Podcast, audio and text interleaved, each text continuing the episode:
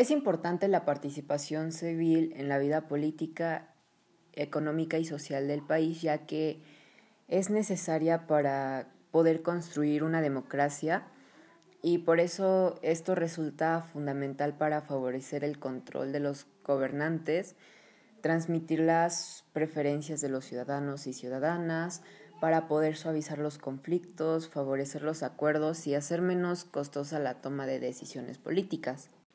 Además, la participación fomenta un tipo de ciudadanía que tiene un mayor interés para informarse acerca de los asuntos políticos, económicos y sociales del país, para poder cooperar con las demás personas y que ésta sea más respetuosa con las que son diferentes, lo que refuerza los vínculos sociales entre los seres humanos y favorece la comprensión intercultural. Así con la aportación de hombres y mujeres a los asuntos públicos se da un salto cualitativo de la democracia representativa a la democracia participativa.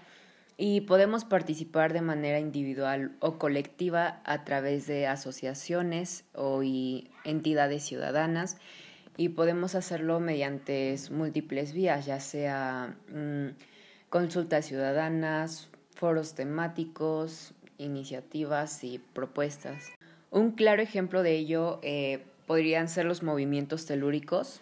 Tenemos eh, el sismo que devastó la Ciudad de México el 19 de septiembre de 1985, donde se formó un grupo de voluntarios que trabajaron coordinadamente en las acciones de búsqueda y rescate de víctimas, a las que la gente comenzó a llamar como topos.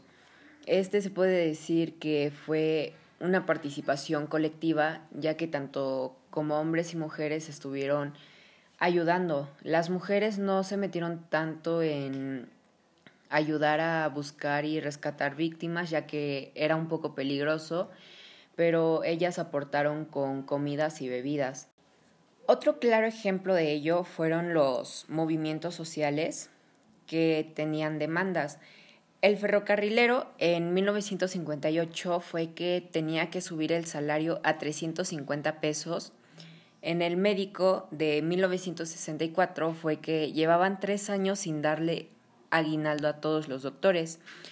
Y en el magisterial, en 1958, fue que su sindicato no los aprobaba económicamente. En estos tres movimientos sociales participaron tanto estudiantes, médicos y trabajadores para organizar un entorno en la defensa de las causas que tenían de manera coordinada para poder tener un cambio en el ámbito social.